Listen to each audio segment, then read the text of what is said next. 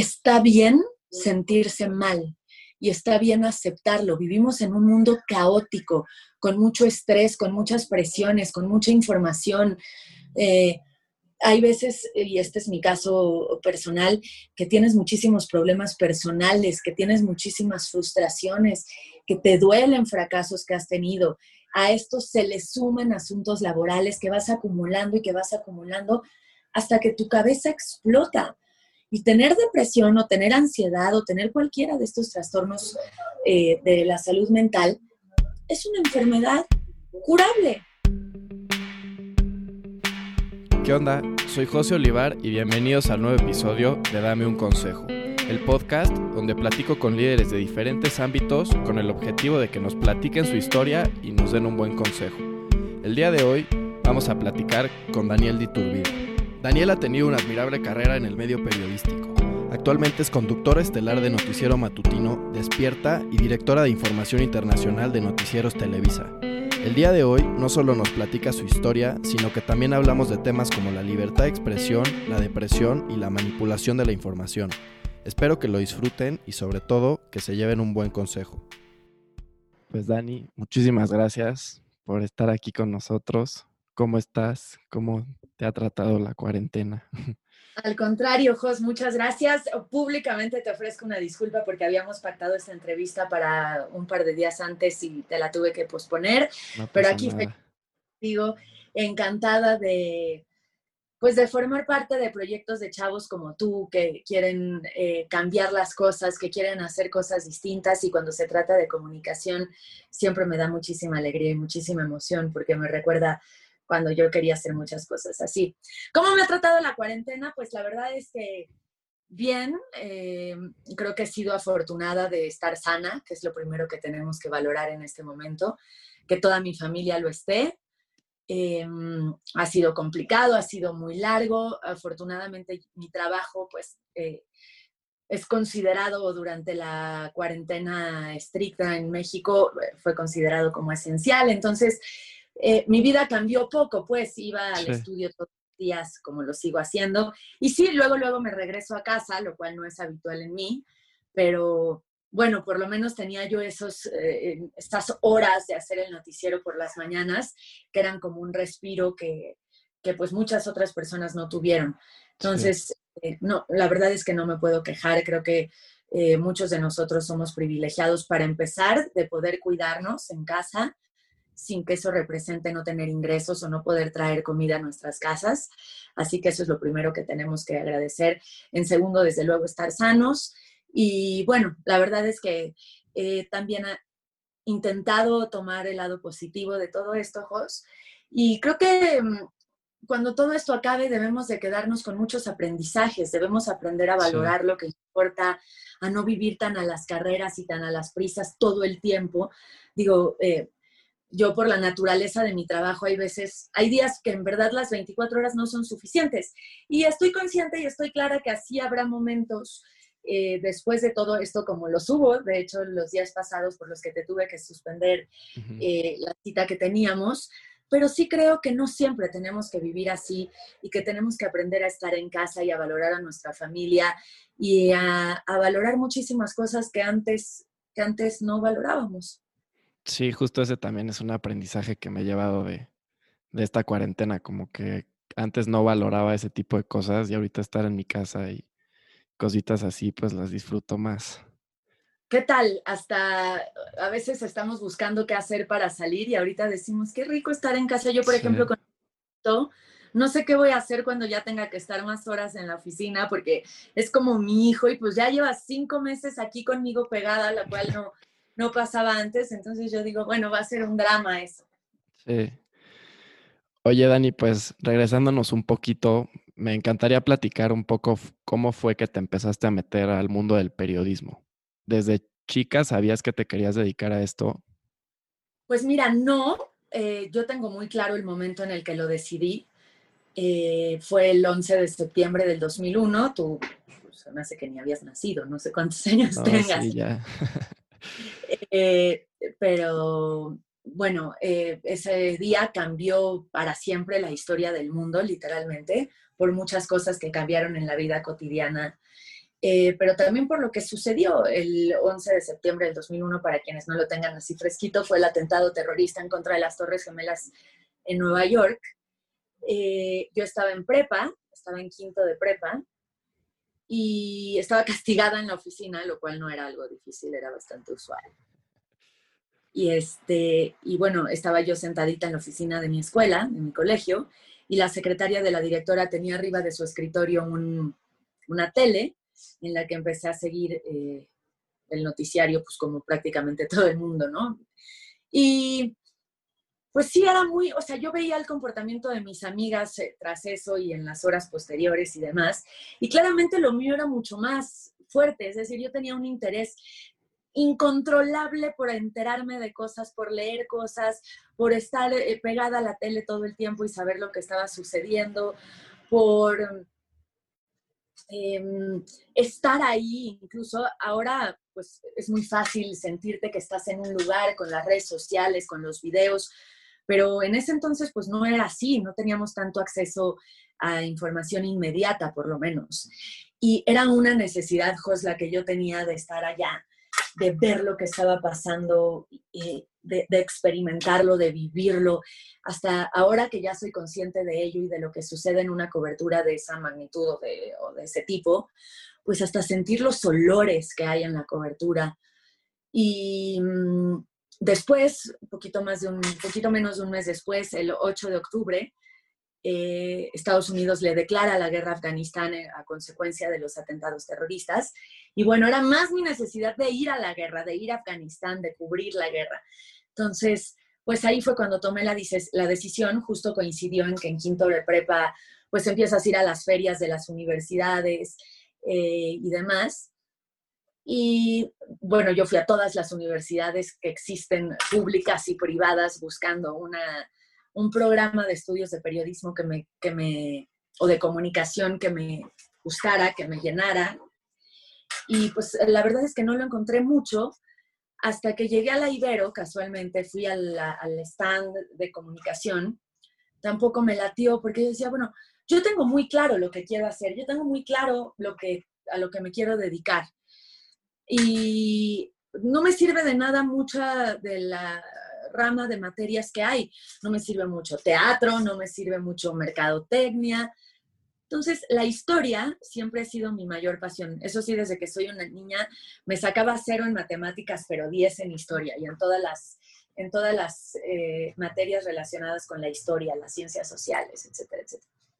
Entonces iba yo caminando por la feria de universidades de, de la Ibero, la feria de carreras de la Ibero, perdón, y vi que había un stand de historia, de la licenciatura en historia, que yo la verdad es que para ese entonces ni siquiera sabía que existía. Sí.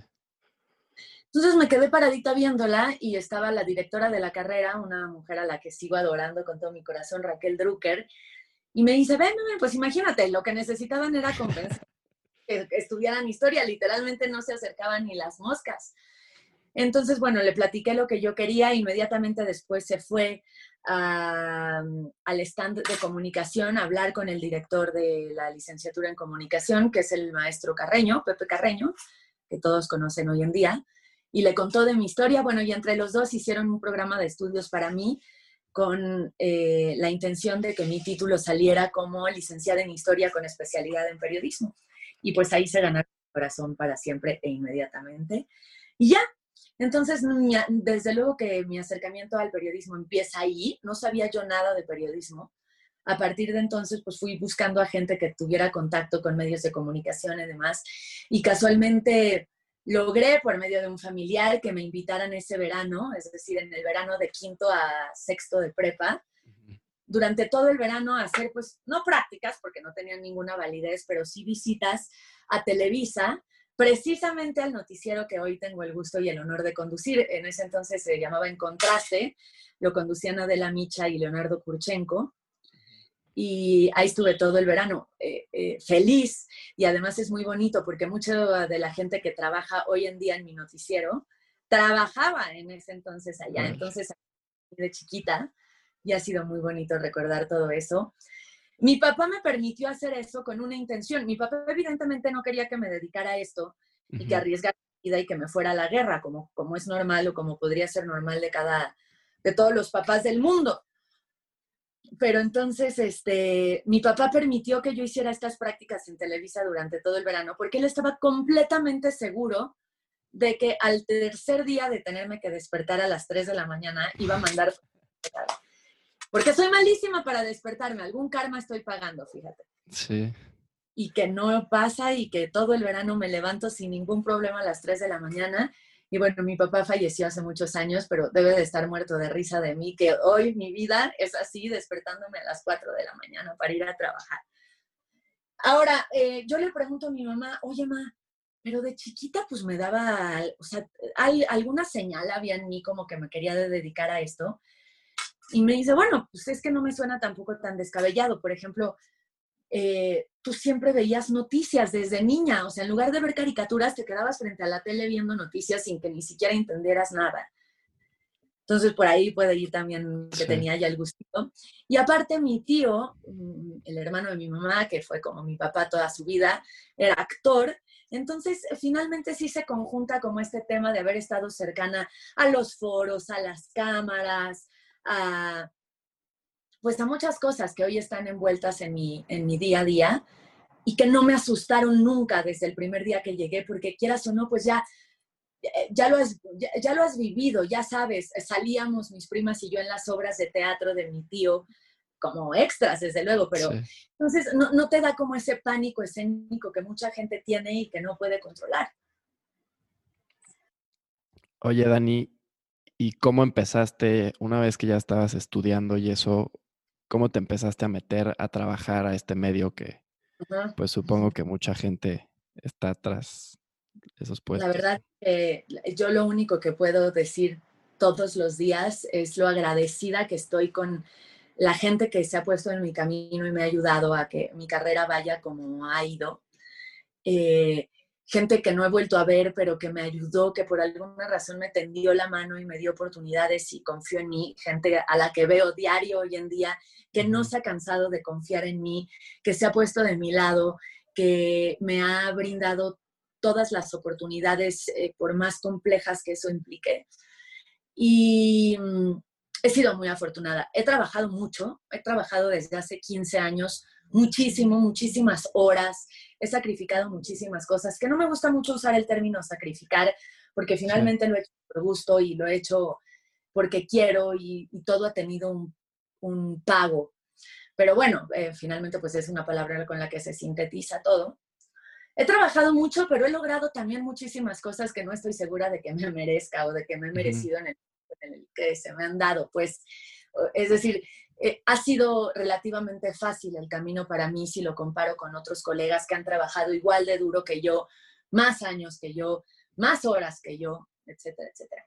Entonces, bueno, eh, yo estaba en la universidad antes de terminar el primer año de la carrera y eh, terminó el conflicto del Canal 40, que seguramente por tu edad tampoco ubicas, pero había un canal que era el Canal 40, se llamaba CNI, y hubo un pleito judicial, un pleito legal entre los dueños de CNI y TV Azteca.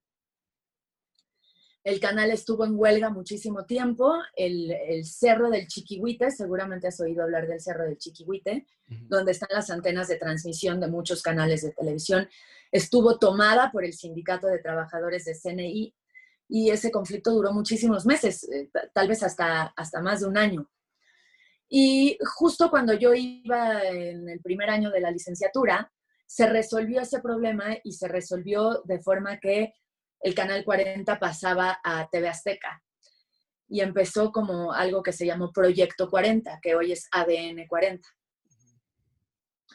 Entonces, pues yo creo que en el tercer día de existencia de Proyecto 40, yo escribí un correo electrónico, un mail, a la siguiente dirección y te lo juro por Dios proyecto 40 arroba proyecto40.com.mx. O sea, me enteré cómo era el dominio, o sea, que fuera .mx y demás. Y después puse proyecto 40 porque no sabía nada de nada, de nada, de nadie, ¿no? Entonces escribo, hola, me llamo Daniel Diturbide. Pues uno de, a esa edad tiene muchas ilusiones y cree que las cosas son muy fáciles, pero por eso te digo, las cosas se me han abierto de forma relativamente fácil. Entonces escribo este correo en el que pongo, hola, me llamo Daniel Diturbide, tengo 19 pues, años o 20 años, no me acuerdo cuánto tenía. Eh, estudio tal y tal y tal en la Ibero. Eh, y pues me gustaría empezar a trabajar y me parece que para alguien como yo, un proyecto como ustedes que están empezando, bla, bla, bla, bla, bla. Bueno, para hacerte el cuento largo, corto, a los 10 minutos, 10 recibí respuesta. Qué suerte. Hola, Daniel. Eh, por favor, dime cuándo puedes venir a las instalaciones de TV Azteca Jusco para verte y para conocerte. Y yo dije, ¿qué? Bueno, entonces fui al par de días, me dieron un tour, me trataron increíble. Eh, en ese entonces eh, el proyecto 40 solo se, solo se transmitía por internet, faltaban algunos meses para que las cosas se pusieran en orden o en el suficiente orden para que ya hubiera una transmisión eh, por televisión. Y mientras tanto me mandaron a hacer prácticas, fueron varios meses, prácticamente un año, me mandaron a hacer prácticas a TV Azteca Toluca, desde luego sin paga, a TV Azteca en Toluca. Después de ahí ya me transfirieron para acá, México, al noticiario también de la mañana de TV Azteca. Eh, y ya cuando empezó el proyecto, en donde aprendí muchísimo, aprendí, en, la carrera aprendí muchísimas cosas, pero en esos meses de prácticas en TV Azteca, eh, no sé cómo verbalizarlo entendí lo que es la vida de un reportero. Entendí lo que, todo lo que te ponen en la teoría, entendí lo que es en la práctica, pero de verdad, porque efectivamente había tenido algunas carreras, algunas clases en la carrera de práctica, pero no es lo mismo que irte en la moto matando para llegar a una nota o cubrir la nota roja, que también me tocó durante mucho tiempo en las madrugadas. A las 11 de la noche es la reunión de los reporteros en el Ángel de la Independencia y ahí están interviniendo los radios y las frecuencias de los bomberos, de los policías, de las ambulancias, del ERUM, para poder llegar a las cosas más horribles que te puedas imaginar, ¿no? En la madrugada solo pasan cosas feas, asaltos, asesinatos, acuchillados, accidentes, muertos. Entonces entendí lo que es y más que, más que aprender, más que aprender a hacerlo, entendí lo que es y te digo el entender porque es bien importante entenderlo. ¿Por qué? porque necesitas algo, necesitas... Eh, yo no estoy segura que cualquier persona se pudiera dedicar a esto, como tampoco se podrían dedicar a muchos otros oficios. Yo no podría ser médico, desde luego, ¿no? O sea, eh, pero sí tienes que tener una sangre fría, tienes que estar dispuesto a ver cosas horribles, tienes que estar dispuesto a, a enterarte de cosas horribles, y, tienes que no solo estar dispuesto a eso, sino que aprender a vivir con ello después, ¿no? No es fácil llegar a un lugar y ver a una familia asesinada con cuchillos clavados en la espalda literal y poder llegar a tu casa y dormir. No es fácil, no estamos, nadie ve eso en su, en su vida cotidiana. Entonces aprendí muchísimo en esos meses. Después se arregló, se arregló ya por completo al 100% la situación del 40 empezaron a transmitir en la televisión, entré al 40 ya formalmente como mi primer chamba con sueldo, nada, no ganaba nada, pero para mí era como ganar millones de dólares. Em, entré como reportera de, de noticias generales. Muy pronto me pasaron a las investigaciones especiales, que es lo que yo amo. Es, si yo, ojalá que no, pero si yo un día tuviera que decidir entre qué tengo que hacer de todo lo que hago, elegiría hacer reportajes especiales y coberturas especiales. Entonces hice muchos reportajes y después te digo, el destino, la vida, algo me ayudó y la, se, cambió el formato del noticiario matutino de Proyecto 40, eh, de tal forma que cada media hora había resúmenes informativos. La chava a la que habían puesto se embarazó y se fue. Pusieron a otra y a los dos meses o tal vez menos recibió una oferta de chamba que le convenía muchísimo. Se fue. Y entonces eh, eh, a, las tres reporteras de investigaciones especiales que estábamos en ese momento en el canal, Carla se llamaba una, Arlette se llamaba la otra y yo, nos hicieron durante una semana un casting al aire para dar los resúmenes informativos, ¿no? O sea, al aire. Digo, es un canal y en ese momento mucho más, era un canal muy pequeñito, con muy poca audiencia, se puede prestar para hacer eso, pero el caso es que, bueno, eh, pues ya eh, me quedé, entonces daba los resúmenes informativos cada media hora en el noticiario de la mañana. Y después no solo eso, sino que la, conductora titular de ese espacio, que era Lili Telles, hoy ampliamente conocida por su labor política, eh, tenía, acababa de tener un bebé, entonces tenía una vida como muy complicada se ausentaba mucho al programa y la productora que también amo con todo mi corazón, Claudia del Río, pues me dio la oportunidad de ser la suplente de Lili, que era ser una suplente fuera de lo normal, porque por lo menos faltaba dos veces a la semana. Y pues ya, así, así fui quedándome, quedándome, quedándome, hasta que tras el terremoto de Haití, una desgracia horrible, una tragedia espantosa, eh, pues me llamaron de Televisa, hace 10 años ya. Llegué a Televisa, llegué a, dejé, a ver, en el, en el 40 yo había tenido muchísimas oportunidades, me habían aumentado el sueldo un poquitín, había crecido en un canal chiquito, sí, pero había crecido mucho, pero no, no sé si en ese momento lo tenía claro, pero finalmente yo toda mi vida había querido, cuando decidí trabajar en esto, cuando decidí dedicarme a esto, yo sabía que donde yo quería estar era en Televisa. Entonces me llamaron, me ofrecieron un puesto de reportera del más bajito nivel, con menos sueldo, con menos exposure, con menos todo. Lo acepté sin pensarlo, pero sin pensarlo, ¿eh? Sin pensarlo, sin pensar. ¿Por qué? Eh, pues porque sí, porque yo sabía que en Televisa es donde yo quería estar, donde yo quería aprender, donde yo quería crecer. Entonces lo, lo acepté, empecé a trabajar en Televisa, estuve algunos meses de reportera de información general, después empezó un proyecto hermoso que tuvo Televisa como reportera que se llamó Iniciativa México, me jalaron para Iniciativa México. Y de ahí ya me quedé en el área de investigaciones especiales, después empecé a conducir algunos programas en foro de suplente, después tuve un programa fijo en foro, después me ofrecieron un puesto ejecutivo en Televisa, después me ofrecieron un noticiario en el Canal 2, el, de tempranito a las 5.49 de la mañana, y el año pasado pues vino el brinco más importante,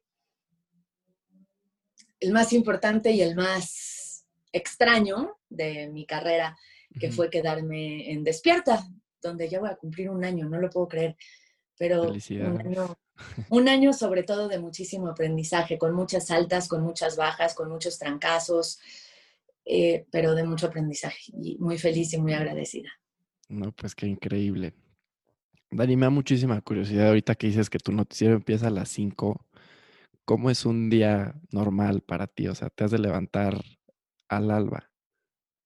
Sí, no, ojalá al alba antes.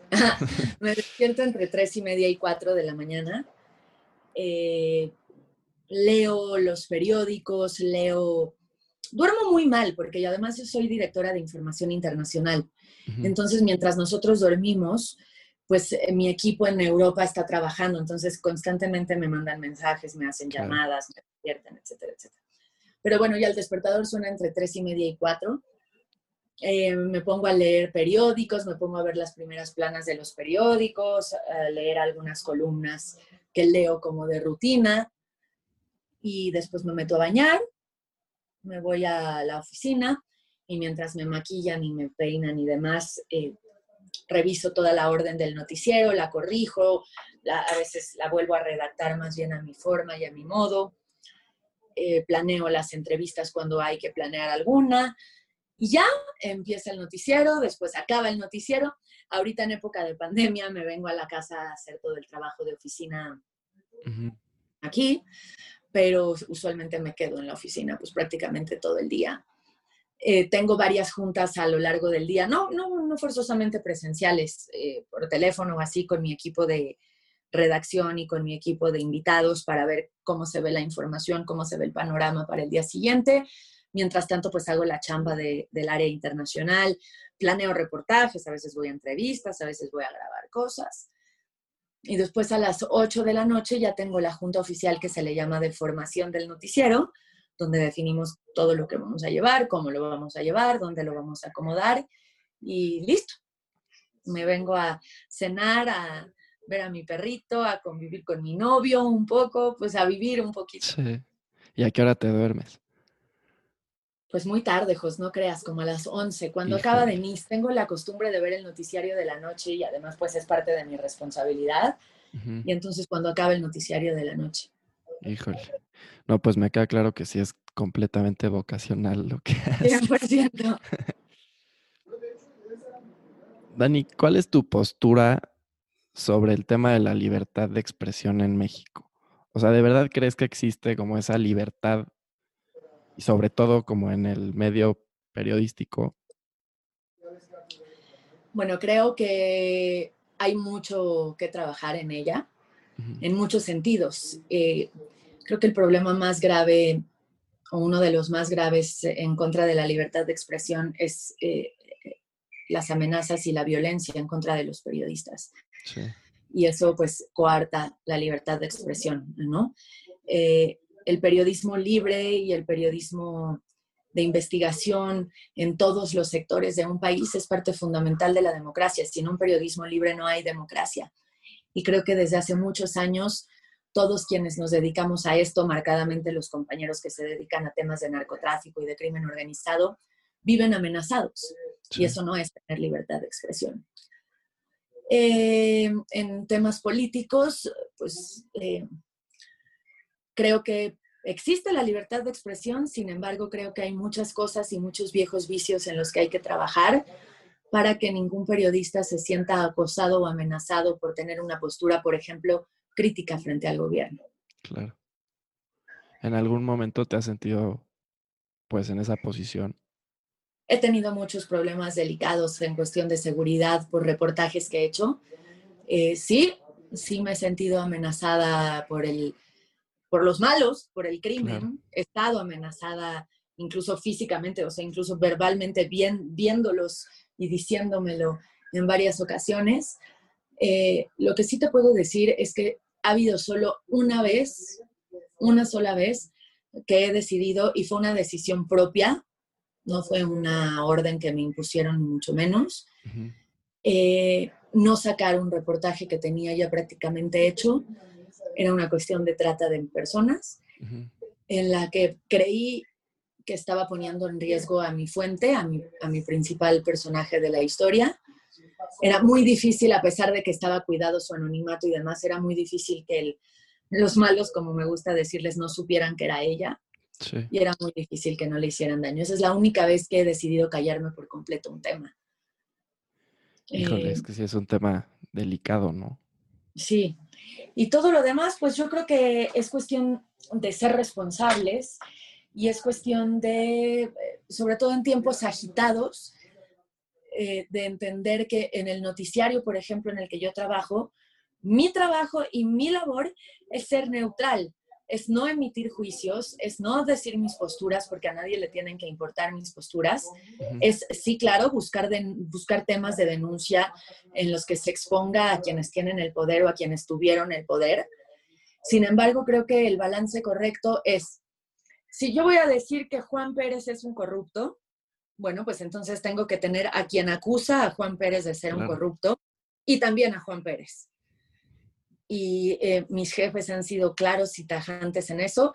Tú puedes hablar de lo que quieras, siempre y cuando tengas bases, tengas argumentos, tengas fundamentos, tengas datos, y siempre y cuando estén las dos partes de la historia. No importa de qué se trate, no importa de qué sea. Yo en este momento, por ejemplo, no puedo presentar un reportaje que diga que las cifras del COVID-19 están subestimadas o que nos están engañando sin entrevistar al doctor López Gatel o a alguno de los encargados de la pandemia. Creo que siempre y cuando uno haga eso, eh, se encuentra un balance y es eso, la libertad de expresión. Fuera de eso, mis opiniones, mis posturas, etcétera, etcétera, a veces las expreso en mis redes sociales. Eh, me gustaría mucho empezar a tener una columna, por ejemplo, para poderlas expresar, em, pero, es decir, con mi, con mi puño y letra y firmadas por mi nombre. Justo te quería igual preguntar como del tema de la manipulación de la información. ¿cómo, ¿cómo le haces tú como periodista para no caer dentro de esta situación? O sea, siempre crees que el balance está en encontrar los dos lados de la historia o hay algún otro factor? Creo que encontrar los dos lados de la historia siempre te da un camino mucho más sencillo para, para no caer en problemas. Es como cuando hablas con una pareja de divorciados. Si te quedas con la historia de la mujer, pues seguramente pensarás que el hombre es un canijo y viceversa, ¿no? Sí. Entonces, si conoces las dos historias, pues puedes más o menos entender por dónde fue o por dónde va la cosa. Eh, pero también creo, y eso lo he aprendido o lo he fortalecido con base en muchos golpes duros que me he llevado marcadamente uno, el del sismo, que tienes que dudar de absolutamente todo. Eh, y no tienes que sentarte frente a una cámara a leer noticias, tienes que ir a ver lo que está pasando en, las, en la mayoría de las situaciones. Eh, eso es en el sentido retórico, es decir, si hay algo que físicamente se pueda ir a ver, pues hacerlo. Pero, por ejemplo, hoy eh, que hablé de la, no, solo yo, sino todos los medios de la, esta supuesta denuncia que puso Emilio Lozoya en contra de varios eh, expresidentes y políticos y demás, pues son 60 hojas de una denuncia judicial que es de flojera leer. Vaya, como abogado, como ministerio público te da flojera.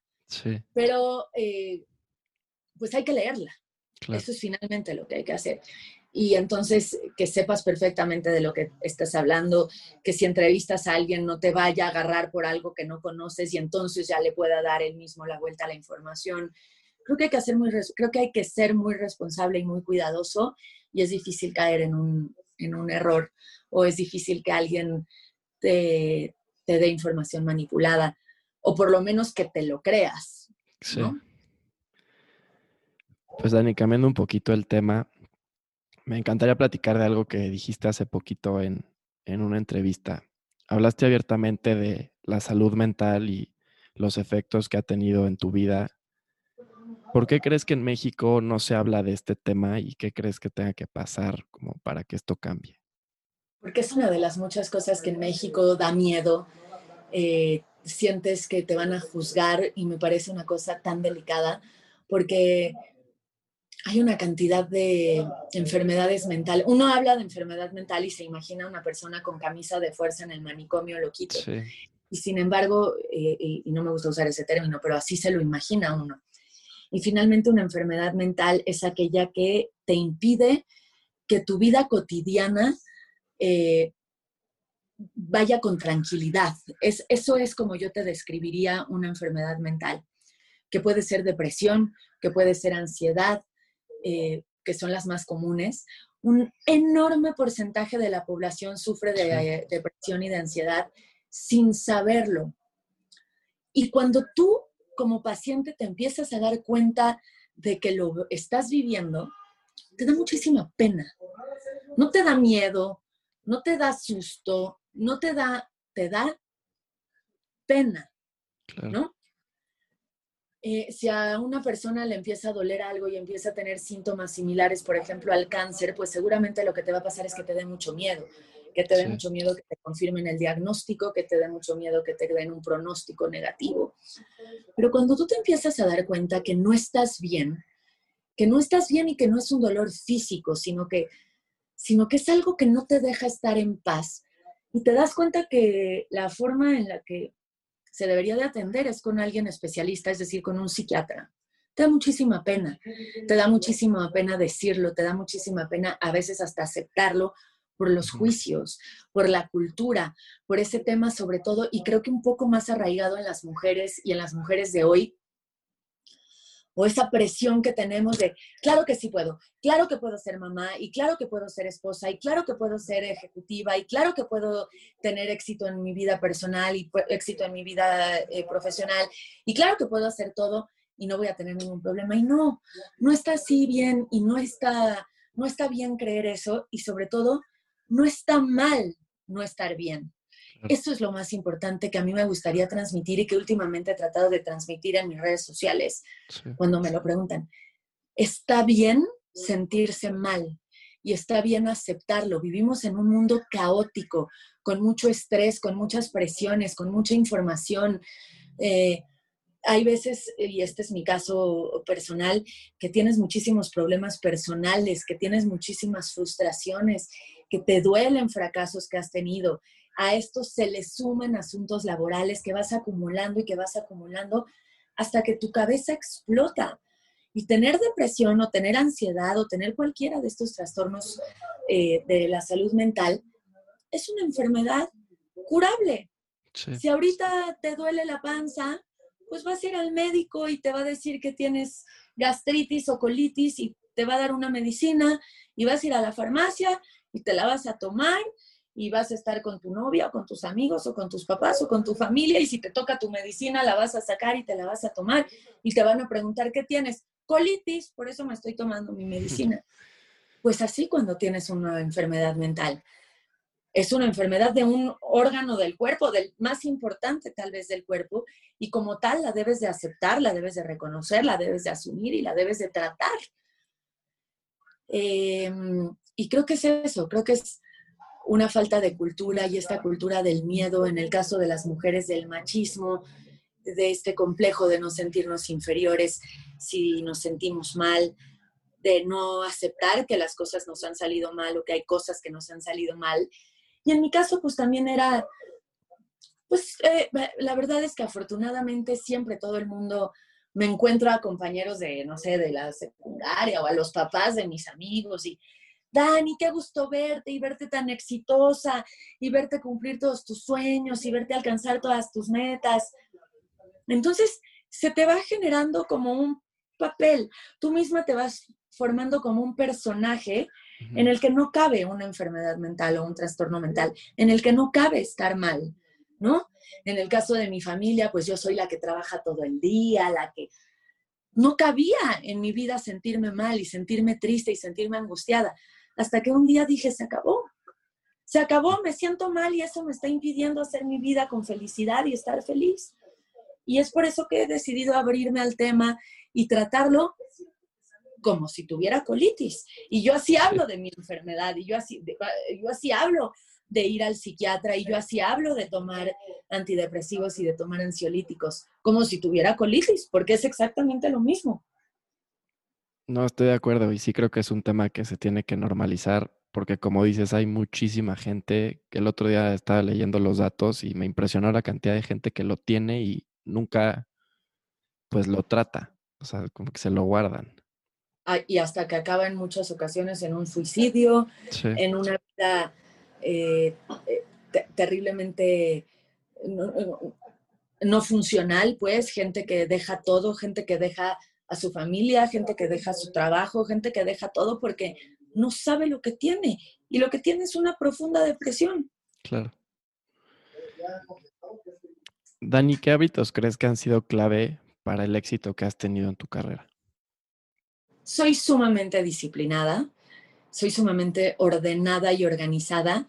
Eh, cualquiera que me conozca en persona, Jos, sabe que mi celular tiene 325 alarmas al día.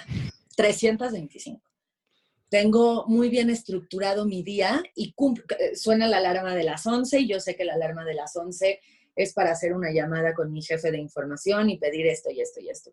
Suena mi alarma tal y yo sé que esa media hora la uso para revisar notas eh, soy muy disciplinada y muy organizada en ese sentido. ¿Lo agendas o es más mental?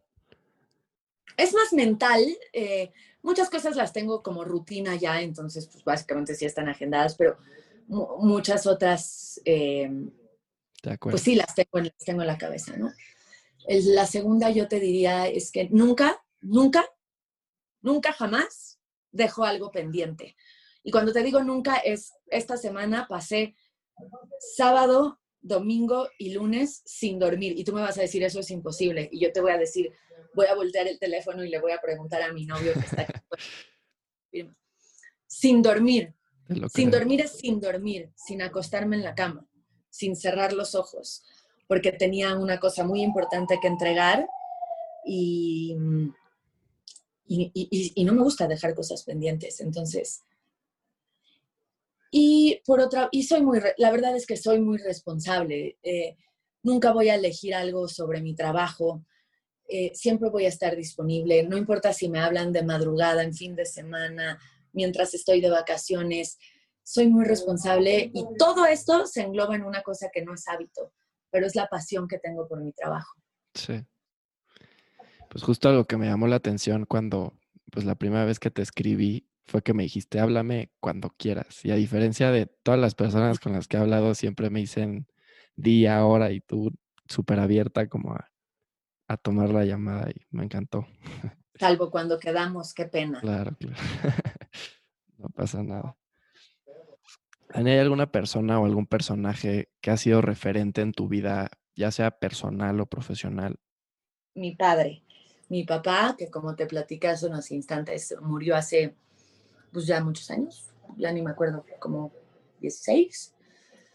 Eh, nunca me vio trabajar, nunca, nunca me vio realizar mi sueño, pues, aunque estoy segura que estaba seguro de que lo iba a hacer. Muchas veces pienso en mi papá, así, no sé, voy en moto para llegar como loca a un lugar y pienso, no, mi papá se volvería a morir si me ve arriesgándome el físico por ir, llegar a un lugar o irme a lugares peligrosos o demás. Pero sobre todo es mi referente y esto lo he respondido en muchas entrevistas que me han hecho el favor de hacerme eh, cuando me preguntan el tema de la ética. Yo cada cosa o cada decisión complicada, entre comillas, que tengo que tomar, eh, confusa, eh, que hay un camino fácil o un camino difícil, que hay dos caminos, esas decisiones, esas encrucijadas que la vida en ocasiones te pone. Siempre pienso en qué me diría mi papá. Siempre pienso en cómo me respondería mi papá en qué me aconsejaría mi papá y si mi papá se sentiría orgulloso de la decisión que tomé. Y con base en ello decido, ha habido muchísimas cosas que he decidido no hacer justamente por esto, porque diría, porque dije, o porque pienso, mi papá me diría que no lo hiciera. Y entonces creo que no existe mayor referente en mi vida que, que eso. No, qué increíble. Y en el ámbito profesional, digo, te hago la pregunta porque supongo que muchas de las personas que admirabas, pues has tenido la oportunidad de trabajar con ellas, ¿no? Sí, ha sido muy chistoso. Bueno, admiro enormemente a, dos periodistas estadounidenses que no he tenido la fortuna de conocer, Barbara Walters y Dan Rather. Hay varias películas, hay documentales de ellos y me, encanta la historia de Barbara, pues esa esa apertura que le dio a las mujeres en gran medida al periodismo en televisión, sobre todo. Sí. En México, de muy chavita, o sea, de, cuando apenas decidí esto, pues Adela Micha estaba de moda, esa es la realidad. Y yo, se me caía la baba y yo decía que quería ser ella. Una de las primeras oportunidades que tuve en Televisa fue suplirla en su programa en Televisa la quiero muchísimo, fue una persona espectacular conmigo. Cuando tengo la fortuna de coincidir con ella, nos da muchísimo gusto besarnos, abrazarnos, etc. Eh, bueno, respeto de enorme forma a periodistas de la talla de don Jacobo Saludowski, que además es abuelo de una compañera mía de la universidad, entonces tuve la fortuna de conocer.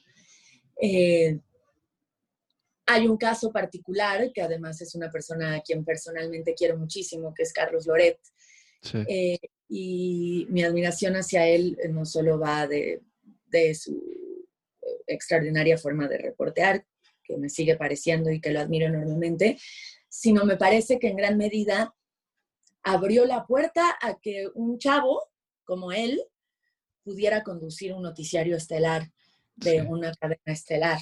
Creo que todas las generaciones que estamos debajo de él le debemos eso, más que cualquier otra cosa. Y bueno, sí, tuve la fortuna de conocerlo, de, hacerme muy, muy amiga de él, muy, muy amiga de él. Y bueno, y ahora el honor de eh, haberlo sustituido en, en, el espacio que durante tantos años tuvo acá. Qué increíble. Dani, si estuvieras enfrente de un joven que quiere seguir tus pasos y dedicarse a lo mismo que tú, ¿qué le dirías?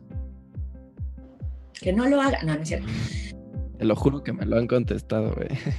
No, no, yo nunca te diría eso. les diría que mm, cueste lo que cueste, que el camino va a ser muy complicado, que va a haber un montón de piedras, un montón de obstáculos, muchísima gente sobre todo que te va a decir que no vas a poder, jefes complicados que te van a romper tus notas en la cara literalmente, porque nos ha pasado a todos, personas que te van a decir que no das el ancho, que no puedes, que te falta, que nunca dejen de caminar este, ese, esa vereda, que nunca dejen de saltar las piedras, que nunca dejen de brincar los obstáculos, que nunca dejen de llevarle al jefe que les rompe la nota una segunda nota hasta que se las autoricen y les digan que está bien redactada.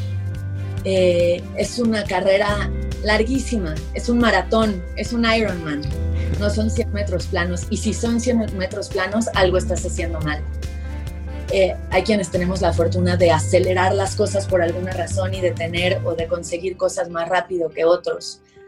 Pero si trabajas mucho, si trabajas un chingo, perdón por la palabra, pero si trabajas de, principio a fin del día, si eres la primera en llegar y la, la última en irte, si eres la primera en levantar la mano cuando hay una oportunidad, yo les juro que van a conseguir lo que quieren. Pues Dani, muchísimas gracias. Sé que tienes días ocupadísimos y que me regales un ratito de tu día es un honor. De verdad, muchas gracias. Feliz de la vida, el honor es todo mío y aquí estoy siempre que necesites algo, Jos. Muchas gracias. Espero que lo hayan disfrutado y sobre todo que se hayan llevado un buen consejo. Síguenos en Instagram en arroba dame un consejo podcast y escríbenos para darnos tu opinión. Muchísimas gracias y nos vemos la próxima semana.